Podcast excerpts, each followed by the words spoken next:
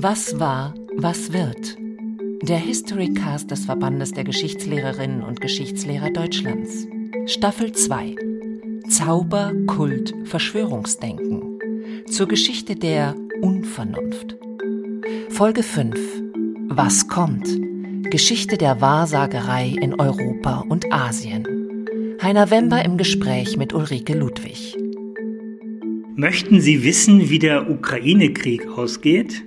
wie hoch die Inflation im kommenden Jahr wird, ob wir es schaffen, die Klimakrise zu bewältigen, ob sie ein Kind bekommen, den Job wechseln sollten, sie vielleicht sogar an Krebs erkranken? Wer wollte nicht die Wahrheit über die Zukunft wissen, sich die Wahrheit sagen lassen? Wahrsagerei. War das schon immer so in der Geschichte, Frau Ludwig? Im Grunde schon. Die Menschen haben zu allen Zeiten, in allen Gesellschaften, in allen Kulturen Formen der Wahrsagerei entwickelt und angewandt. Sie waren mal weniger, mal mehr populär, aber sie finden sich letztendlich überall. Ein Grundbedürfnis des Menschen zu wissen, was kommen wird. In jedem Fall. Zukunft oder Dinge, die man nicht weiß über das, was kommen wird, sind kompliziert. Kontingenz auszuhalten ist eine Herausforderung. Also Kontingenz meint in dem Fall, dass die Dinge sich so entwickeln können oder aber eben auch ganz anders.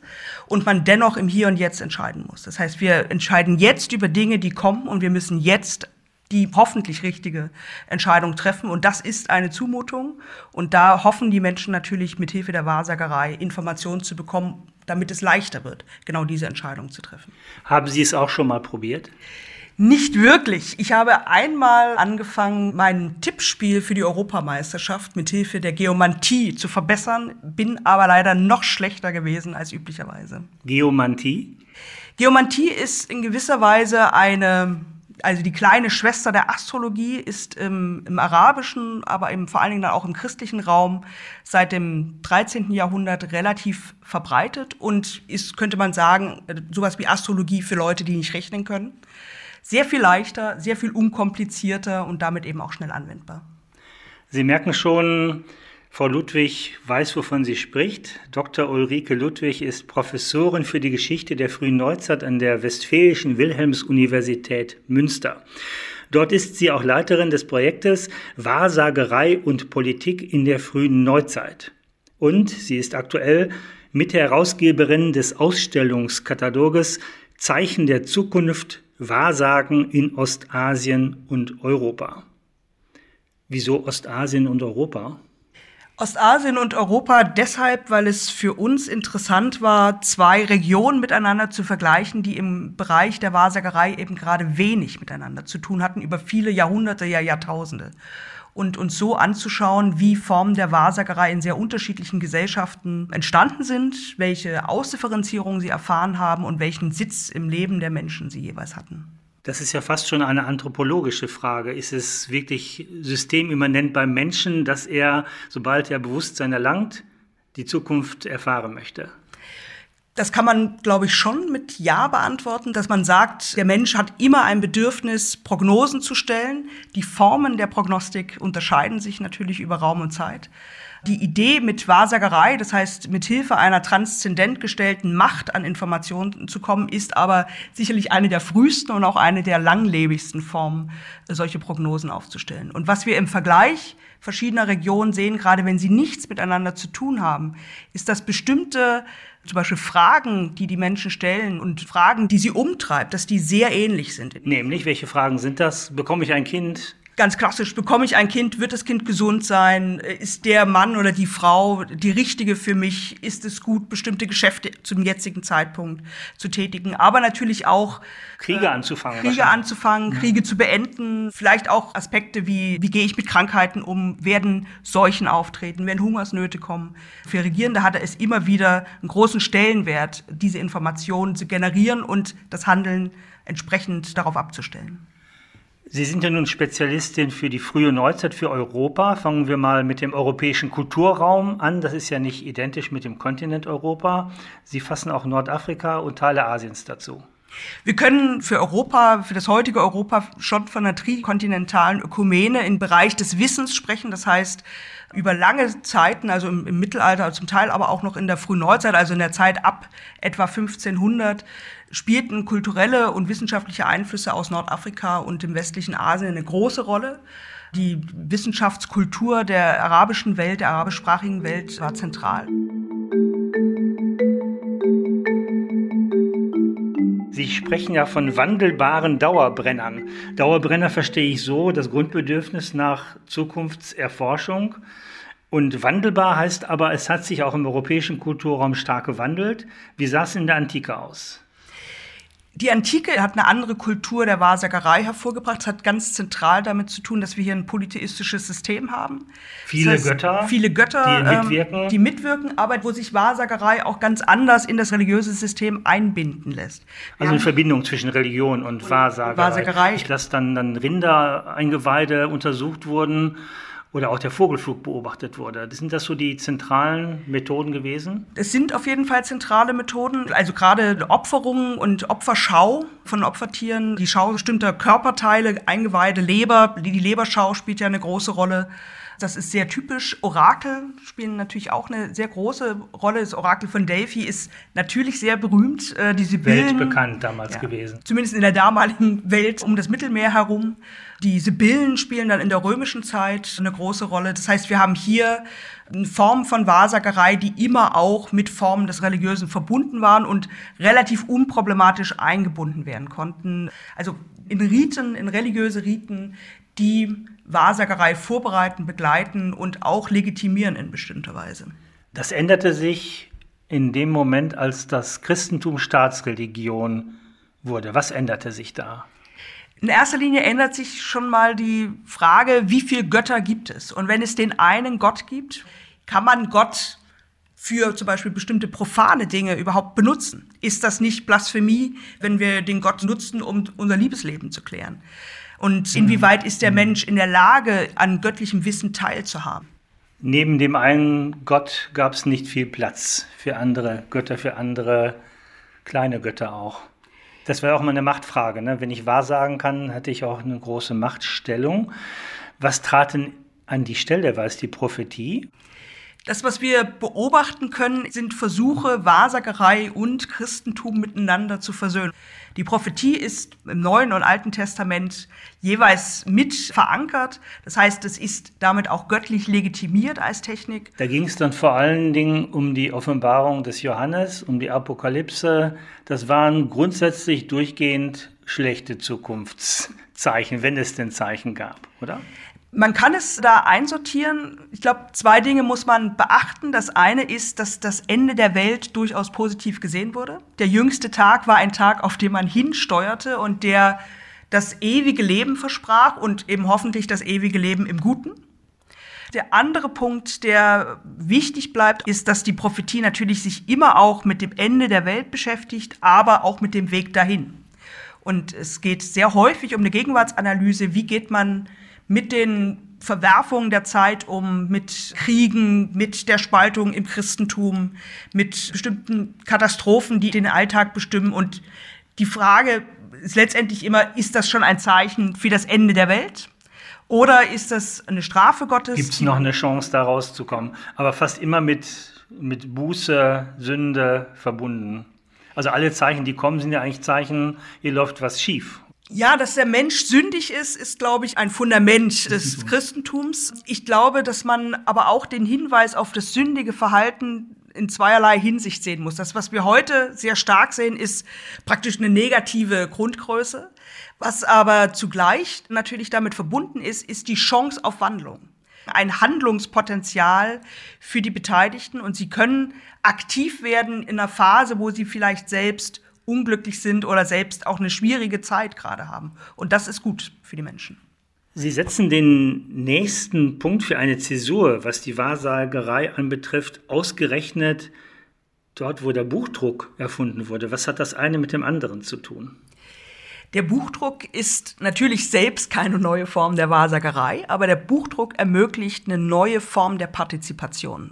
Wir können im 14., 15. Jahrhundert bereits beobachten, dass wir eine sehr starke Sammlung von Texten haben in Manuskriptform. Allerdings ist es, wie es mit Manuskripten halt so ist, sie sind nur einem sehr begrenzten Kreis zugänglich. Sie sind teuer, sie sind selten und damit bleiben sie sehr exklusiv. Das ändert sich mit dem Buchdruck. Das heißt, wir können im späten 15., dann vor allem im 16. Jahrhundert sehen, dass die Texte, die vorher schon in Manuskriptform vorliegen, plötzlich gedruckt werden, sich sehr verbreiten. Das breite Publikum bekam Zugang zu diesen ganzen Wahrheitsfindungsmethoden, zum Beispiel der Astrologie. Bei Johannes Kepler musste man noch teuer bezahlen für ein Horoskop und plötzlich konnte man selber nachschlagen. Oder wie muss man sich das vorstellen? Ein Geburtshoroskop ist auch im 17. Jahrhundert, also der Zeit, in der dann Kepler vor allen Dingen äh, tätig ist, immer noch teuer, ist immer noch ein Elitenphänomen. Zugleich können wir aber beobachten, dass zum Beispiel die Sternkinder als, man kann sich das so vorstellen wie so ein, wie so ein Horoskop, Jahreshoroskop für die einzelnen Sternzeichen, dass das etwas ist, was auf einem breiten Markt publiziert wird. Das sind fünf, sechs Blatt Papier, das ist eine relativ preiswerte Form und das kann sich dann fast, zumindest im städtischen Raum und auch im gehobenen bäuerlichen Schichten, kann sich das fast jeder leisten. Also die Methoden fanden Zugang in die breite Bevölkerung und vor allen Dingen in einer aufbereiteten Form. Auch im 16., 17. Jahrhundert können die meisten Astrologie nicht rechnen. Man will nur nachschlagen. Man will einfach nur nachschlagen. Mein Sternzeichen, wissen, genau. was kommt da auf mich zu? Und das, was zunimmt in der Publizistik, sind letztendlich Formen, die vorgefertigt für bestimmte Konstellationen Antworten geben. Den dritten Punkt, die dritte Zäsur, sehen Sie bei der Aufklärung. Das ist ja ganz unverständlich, weil die Aufklärung ja eigentlich zum Ziel hat, bediene dich deines Verstandes das müsste ja genau in die andere Richtung gehen, weg von der Wahrsagerei. In gewisser Weise führt die Aufklärung einerseits weg von der Wahrsagerei, andererseits führt sie halt zu einer noch stärkeren Popularisierung. Sie führt weg von der Wahrsagerei, weil mit der Aufklärung erstmals der Konsens gebrochen wird, dass Wahrsagerei vielleicht schlecht ist oder böse oder teuflisch, aber möglich. Also dieser Konsens besteht eigentlich in den Gesellschaften davor. Mit der Aufklärung wird es populär und auch, sagen wir mal, mehrheitsfähig in bestimmten Kreisen, dass Wahrsagerei nicht möglich ist. Aber es bleibt halt immer eine bestimmte Gruppe von Personen, die das annimmt. Die Querdenker der frühen Neuzeit. Die in gewisser Weise die Querdenker der frühen Neuzeit. Auf der anderen Seite können wir auch beobachten, dass in der Aufklärung, auch mit der Bildungsinitiative, die mit der Aufklärung verbunden ist. Das heißt, die Lesefähigkeit steigt noch stärker. Sie geht eben nun auch in die unteren sozialen Schichten rein. Und das heißt, wir haben hier ein ganz neues Publikum. Und wir haben zugleich mit der Delegitimierung der Wahrsagerei, vor allem mit der Delegitimierung der ja wissenschaftlich angesehenen, bis dahin angesehenen Astrologie, haben wir letztendlich ein Absinken der Astrologie in andere Sphären. Das heißt, wir können beobachten, dass es nun vor allen Dingen Frauen sind, die astrologisch oder wahrsagerisch insgesamt tätig sind. Und wir können zugleich beobachten, dass es preiswerter wird, sich gerade einzuholen und damit natürlich auch eine, ein größerer Rezipientenkreis möglich wird. Rutscht in dem Moment auch die Wahrsagerei aus dem politischen Raum, der politischen Entscheidungsfindung, runter in den der Gesellschaft, was dann ab da unpopulär politische Entscheidungen mit Hilfe von Wahrsagerei zu treffen. Mutmaßlich bleibt es populär, politische Entscheidungen mit Hilfe der Wahrsagerei zu treffen. Es wird halt nicht darüber geredet. Wir können heute sehen, dass an bestimmten Höfen Wahrsager tätig waren, die auch bestimmte Horoskope angefertigt haben. Aber das ist damals zeitgenössisch auch nicht an die große Glocke gehängt worden. Zugleich haben wir natürlich so prominente Figuren wie Ronald Reagan oder Mitterrand, über die bekannt ist, dass sie Wahrsagerinnen konsultiert haben, regelmäßig konsultiert haben und wo man auch annehmen kann, dass die Wahrsagerei mit in Entscheidungen eingeflossen ist. Wie prominent das ist und wie viele Menschen das machen, ist aber schwer, wirklich schwer abzuschätzen, weil es einfach nicht sehr es war zumindest der Gouton. Man ja, sprach nicht mehr man drüber. Man sprach nicht mehr drüber und man möchte sich auch diesem Vorwurf nicht aussetzen, ja, dass man mithilfe der Wahrsagerei Entscheidungen. Interessant ist ja, dass gerade im 19. Jahrhundert die Methoden der Wahrsagerei plötzlich inflationäre Züge annehmen. Nicht nur die Astrologie, sondern die Chiromantie ist Handlesen, Blümchen zupfen, Kaffeesatzleserei. Konnte es erst geben, seitdem es auch Kaffee gab, ist klar. Kartomantie habe ich jetzt gelernt. Karten lesen im weitesten Sinne, das Tarot. Und was ich überhaupt nicht kannte, Bibelstechen. Was ist denn Bibelstechen? Bibelstechen oder auch Biblomantie ist relativ alt schon. Es ist die Idee, dass der biblische Text Hinweise gibt auf offene Fragen. Und die Idee ist eigentlich, dass man diesen Text nimmt, ein Gebet spricht, sich eine Frage stellt und dann gewissermaßen blind mit einem Stäbchen oder mit dem Finger durch die Seiten, die Seiten so blättern lässt und irgendwo den Finger reinhält und die Stelle dann liest und diese Stelle als Hinweis auf eine Antwort versteht. Daneben gab es noch den Somnambulismus, die Hypnose in Trance, dann Seancen, Okkultismus, der Kristallsegen, Glaskugeln, die Geisterfotografie, dass plötzlich Geister erschienen, das haben wir bei 9-11 auch, dass angeblich die Teufelsfratze in den Bildern der rauchenden Twin Towers erscheinen soll, bis hin zu sogenannten Schluckbildchen. Das müssen Sie auch nochmal erklären. Die Schluckbildchen sind etwas, was aus der Vormoderne kommt und in der Vormoderne auch schon sehr populär ist. Die Schluckbildchen sind in gewisser Weise ein zweiter Schritt nach der Wahrsagerei. Wir haben mit der Wahrsagerei letztendlich Techniken, die Informationen bringen über Künftiges oder anderweitig Verborgenes. Es ist häufig auch Gegenwärtiges. Ein Blick auf Krankheiten, wo Schluckbildchen auch eine große Rolle spielen. Wie entstehen Krankheiten oder was ist eigentlich die Ursache für mein Leiden?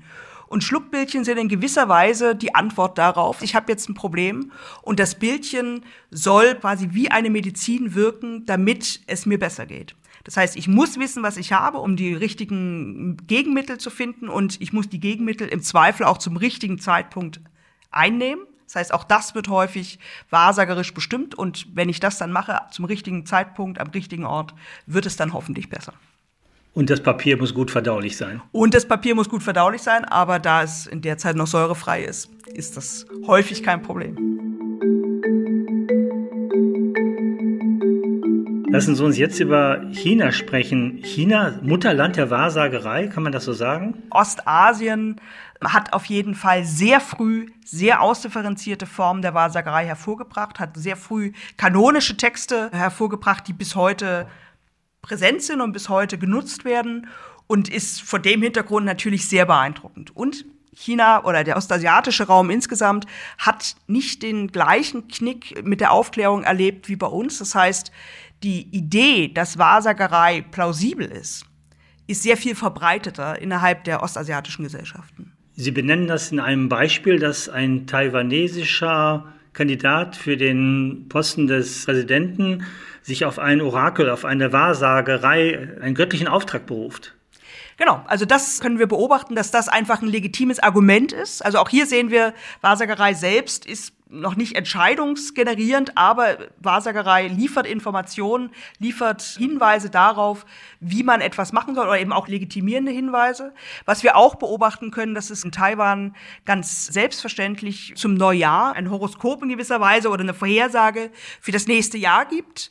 Das wird auch im Fernsehen übertragen, es ist allgemein bekannt und das ist für die Gesellschaft, für die taiwanesische Gesellschaft ein ganz wesentliches Element um das Handeln im kommenden Jahr, auch die Politik zum Teil im kommenden Jahr mitzubestimmen. Also völlig unverdächtig, wenn man Absolut. so will. Bei uns würde man sich ja verdächtig machen, wenn Olaf Scholz sagen würde zur Silvesteransprache, ich habe da eine Eingebung bekommen oder eine Prophezeiung und entsprechend werde ich meine Politik ausrichten.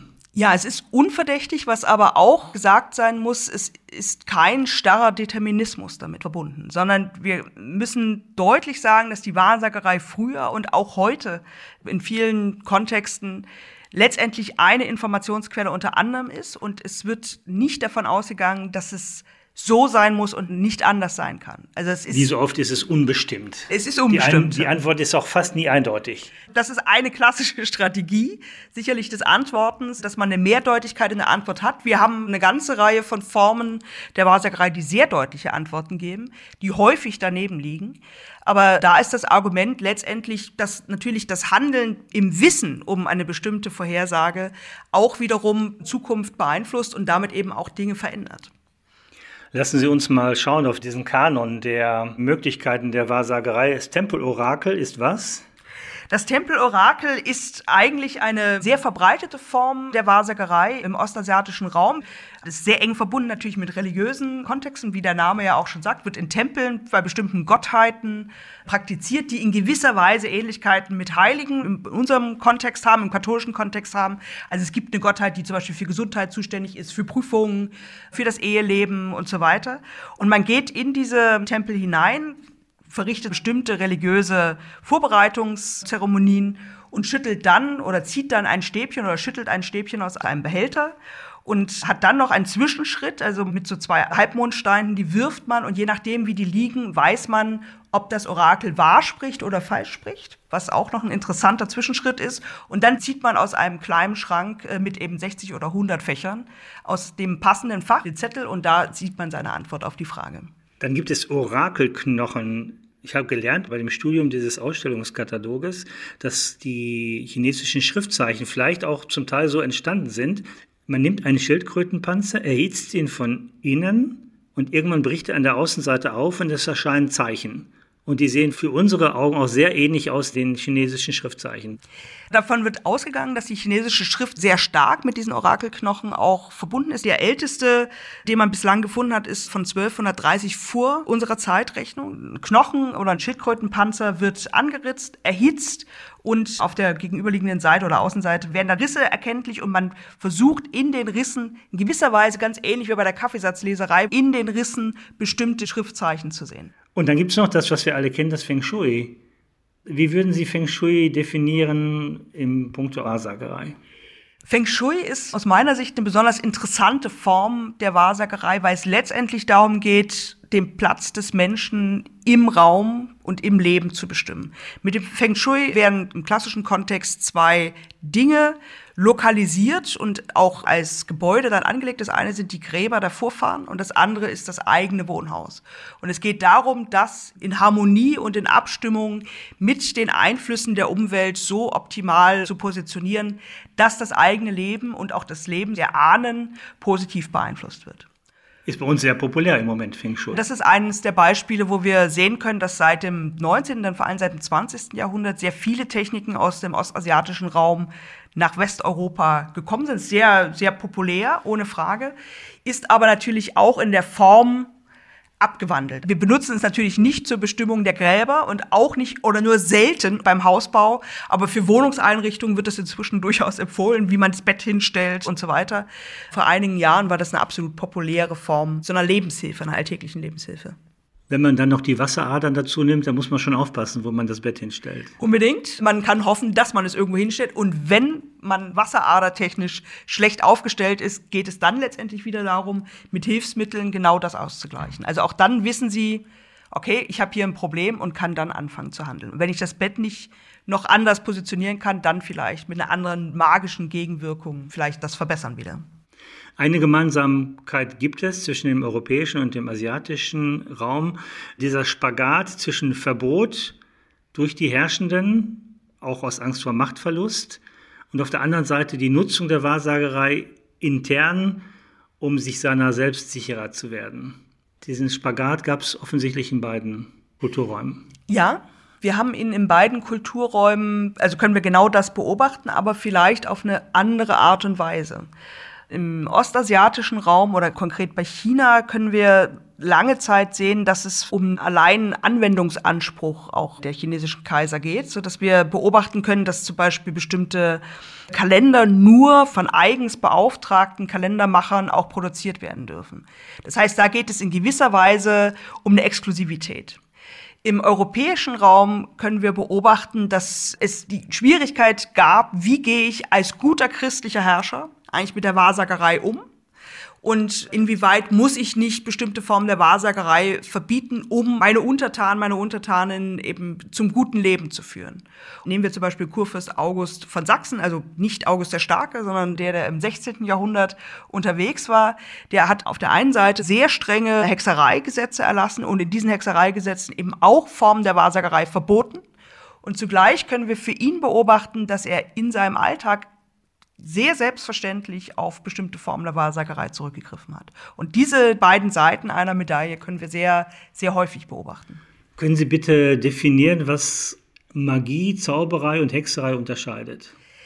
Vielleicht fangen wir mit der Wahrsagerei erstmal an. Eine Form, dass man versucht, mit Hilfe einer transzendent gestellten Macht Wissen zu erhalten. Also was ist gerade um mich herum verborgen.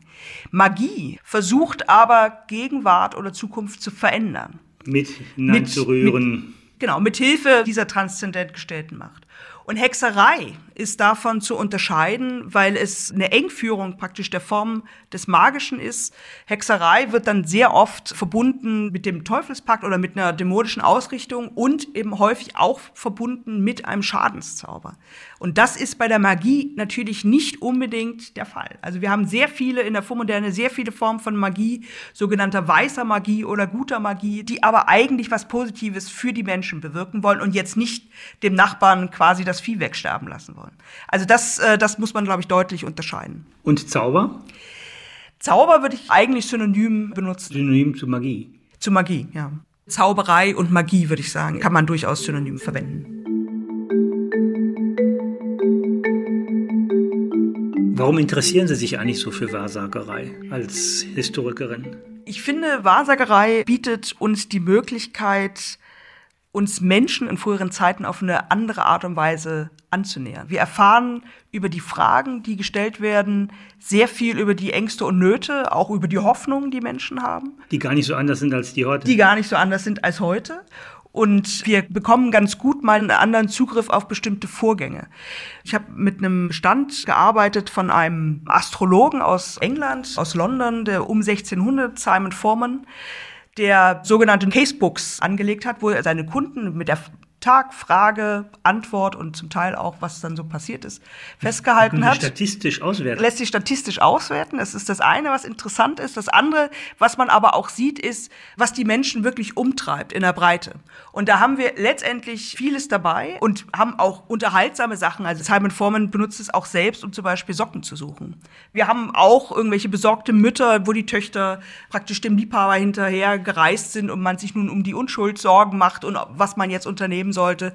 Wir haben Häuslebauer, die irgendwie klären wollen, ob es jetzt ein guter Zeitpunkt ist.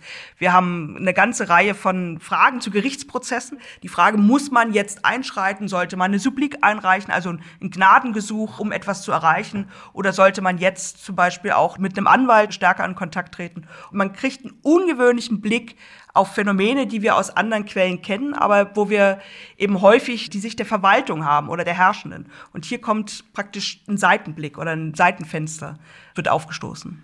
Sagen Sie nochmal die Top 3, 4, die da in der Statistik oben lagen. Was sind die wichtigsten Fragen? Bei Simon Foreman, der mit Abstand wichtigste Punkt ist Gesundheit. Das, hätte ich das sind 80, 85 Prozent. Dann fast. kommen die Geschäfte. Dann kommen in der Regel die Geschäfte oder das Liebesleben. Liebesleben und Geschäfte sind sehr wichtige Belange. Und beim Liebesleben. Ist denn Liebesleben Liebesleben oder Heiratspolitik? Nee, Liebesleben ist durchaus Liebesleben. Man begegnet relativ vielen Verhältnissen jenseits der Ehe, durchaus vor der Ehe, aber auch eben jenseits einer bestehenden Ehe. Welche Fragen werden, werden denn da gestellt? Soll ich die Affäre beenden oder was wird da gefragt? Es geht erstmal darum los, wie gewinnt man jemanden? Also wenn man ein Auge auf eine Person geworfen hat, wie schaffe ich es, dass sie aufmerksam wird auf mich oder er aufmerksam wird?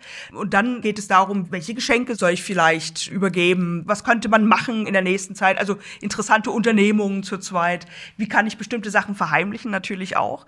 Wenn man selbst entlassen wird aus einem Verhältnis, wieso? Also wie konnte das passieren? Wieso verlässt sie mich oder verlässt er mich? Aber eben auch, wie kann ich jemanden gut verlassen, wird durchaus gefragt. Und der Umgang mit der Ehefrau, mit dem Ehemann ist dann nicht so entscheidend. Also ist mir wenig begegnet. Also bis auf diese Verheimlichen, also wo soll man sich treffen, was durchaus diese Dimension des Heimlichen hat, ist mir das bislang wenig begegnet. Aus der Geschichte von Ludwig kann man ja nicht lernen.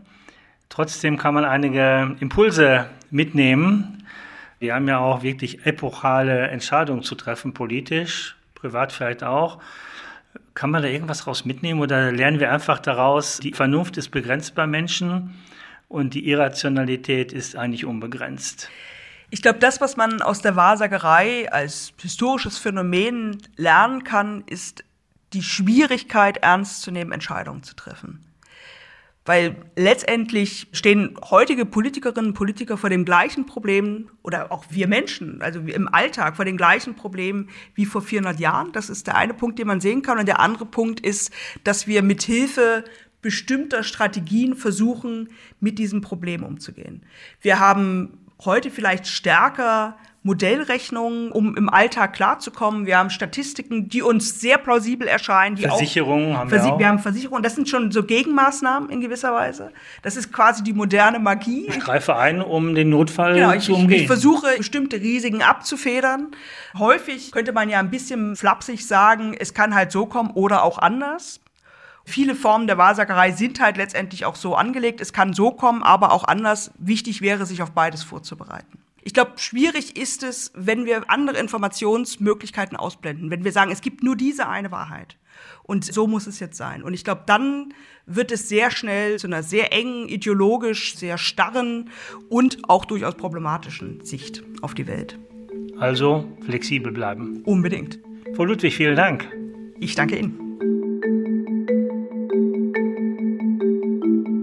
Was war, was wird? Der Historycast des Verbandes der Geschichtslehrerinnen und Geschichtslehrer Deutschlands. Staffel 2. Zauber, Kult, Verschwörungsdenken. Zur Geschichte der Unvernunft. Folge 5. Was kommt? Geschichte der Wahrsagerei in Europa und Asien. Heiner Wember im Gespräch mit Ulrike Ludwig.